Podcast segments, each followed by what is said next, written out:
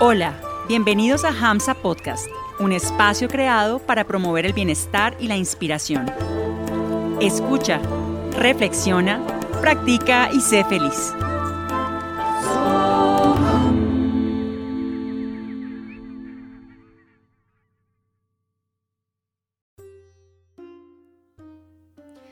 Hariom, bienvenidos y bienvenidas a este nuevo episodio de Hamsa Podcast.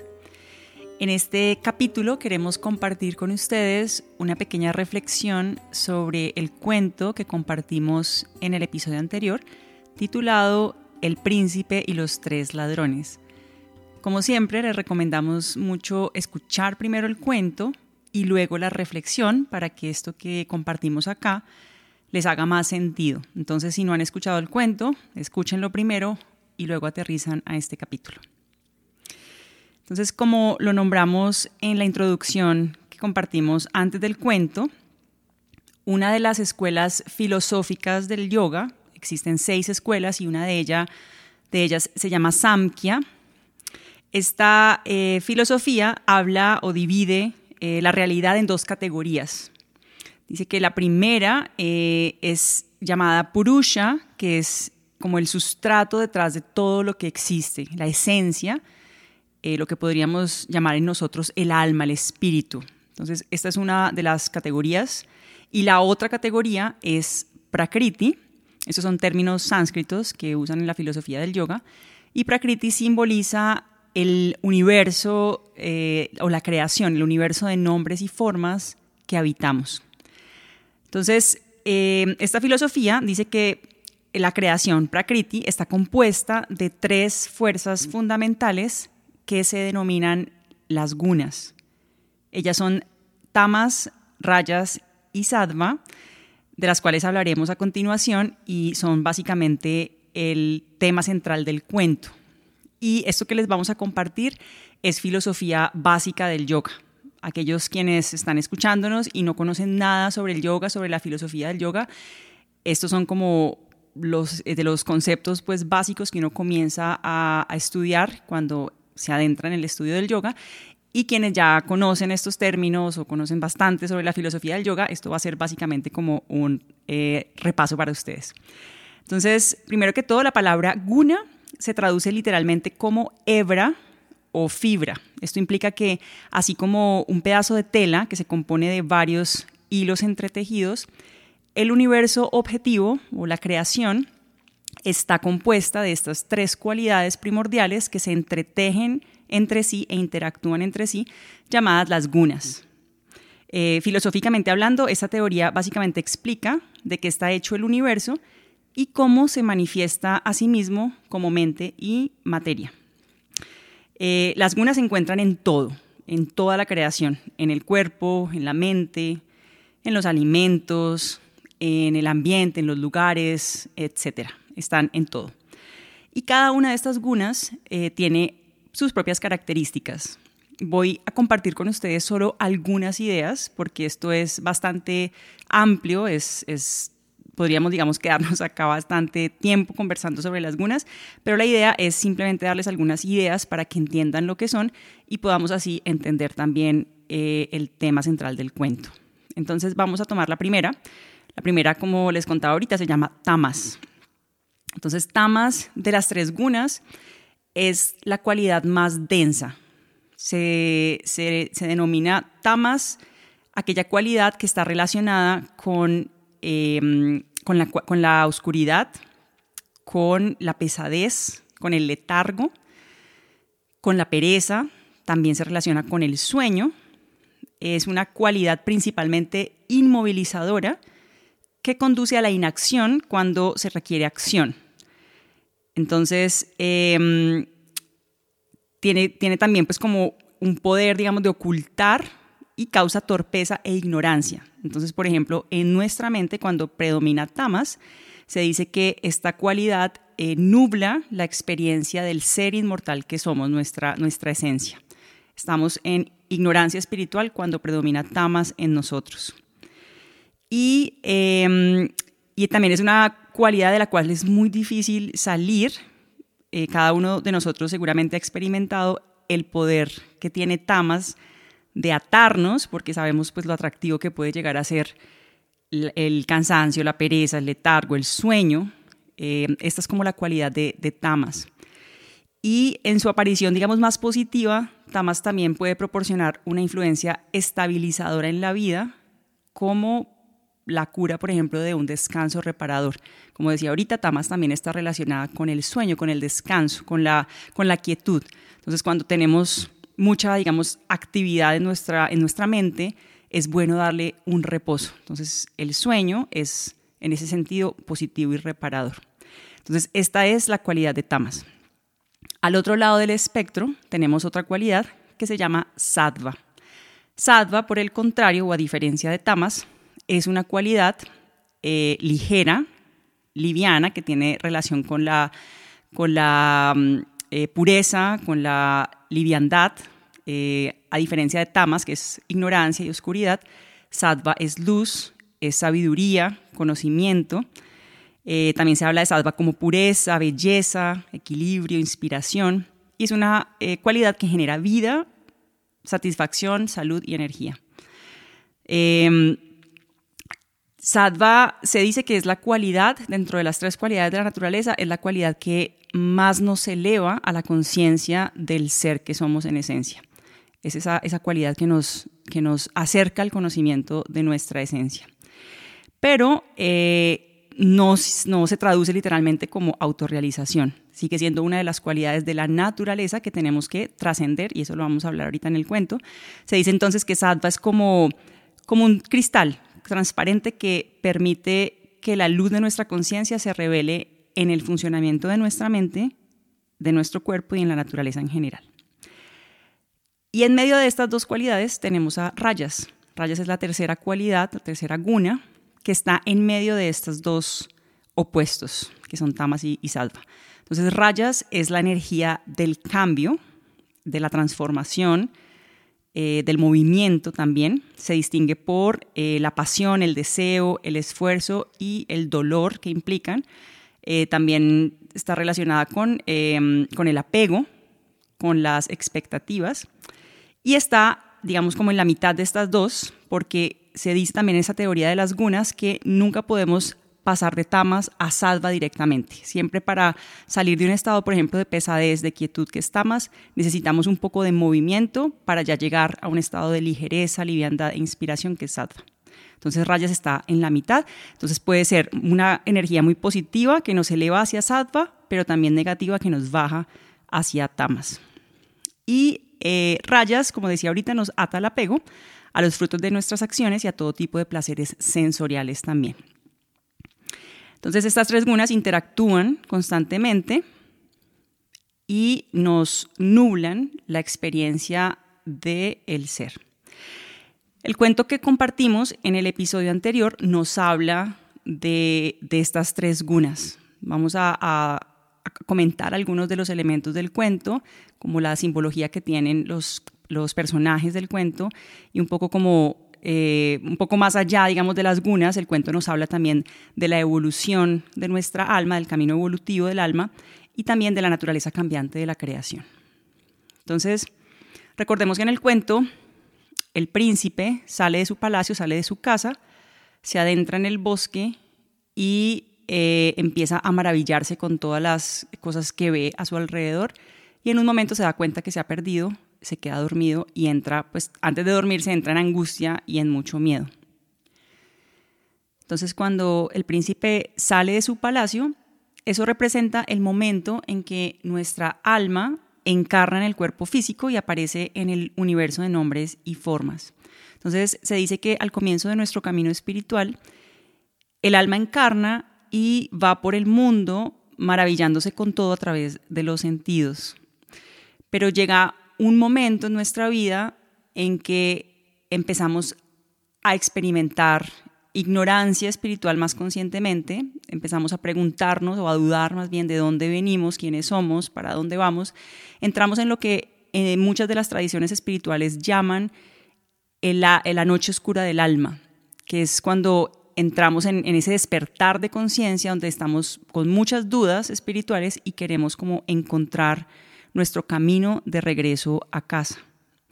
Entonces, en la historia, el príncipe eh, llega a ese estado como de sufrimiento, ya no de maravilla, sino de mucho sufrimiento, y se queda dormido y aparecen tres ladrones, que son las tres gunas de las que empecé hablando eh, al comienzo del episodio.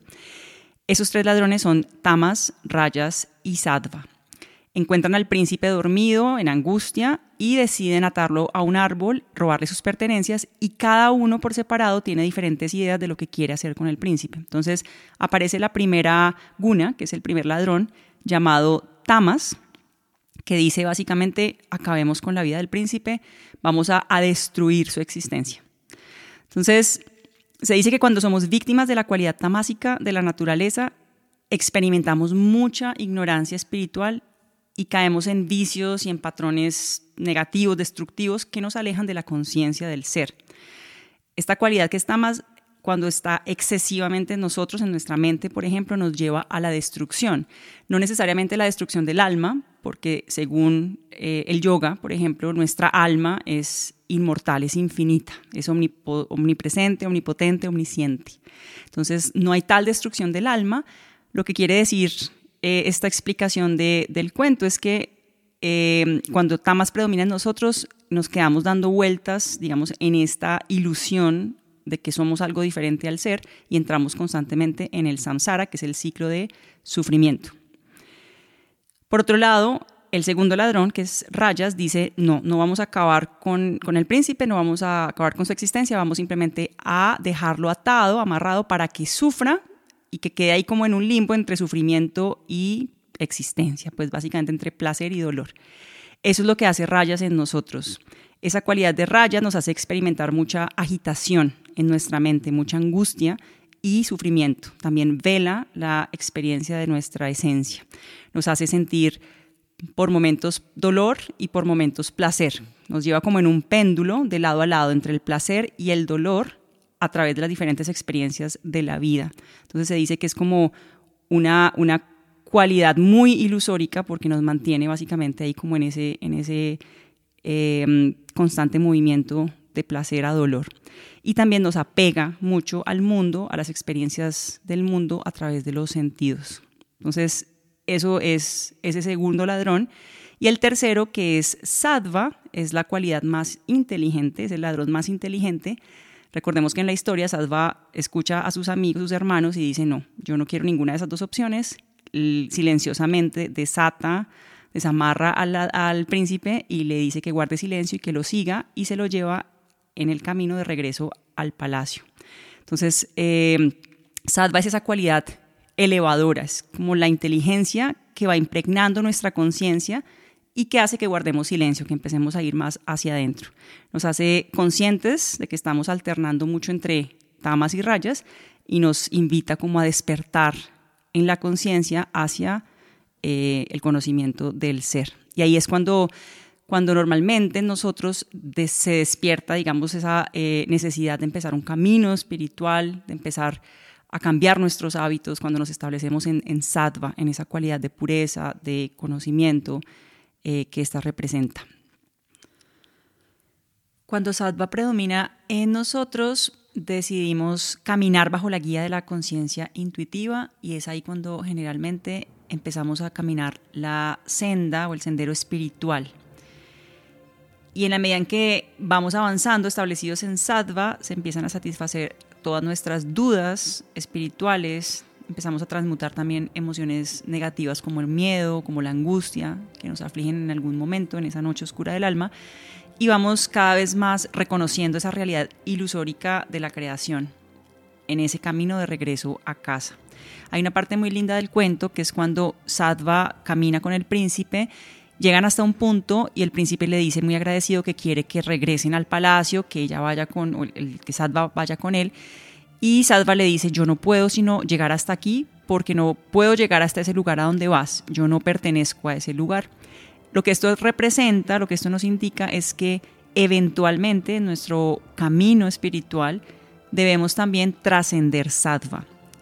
La idea es cultivar cada vez más Sadva en nuestras vidas pero eventualmente, nos dicen los yogis, debemos trascender también esta cualidad.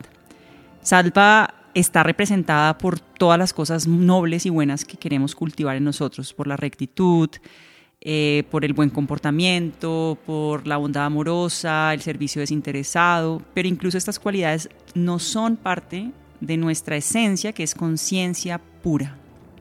Hay que trascender sattva también.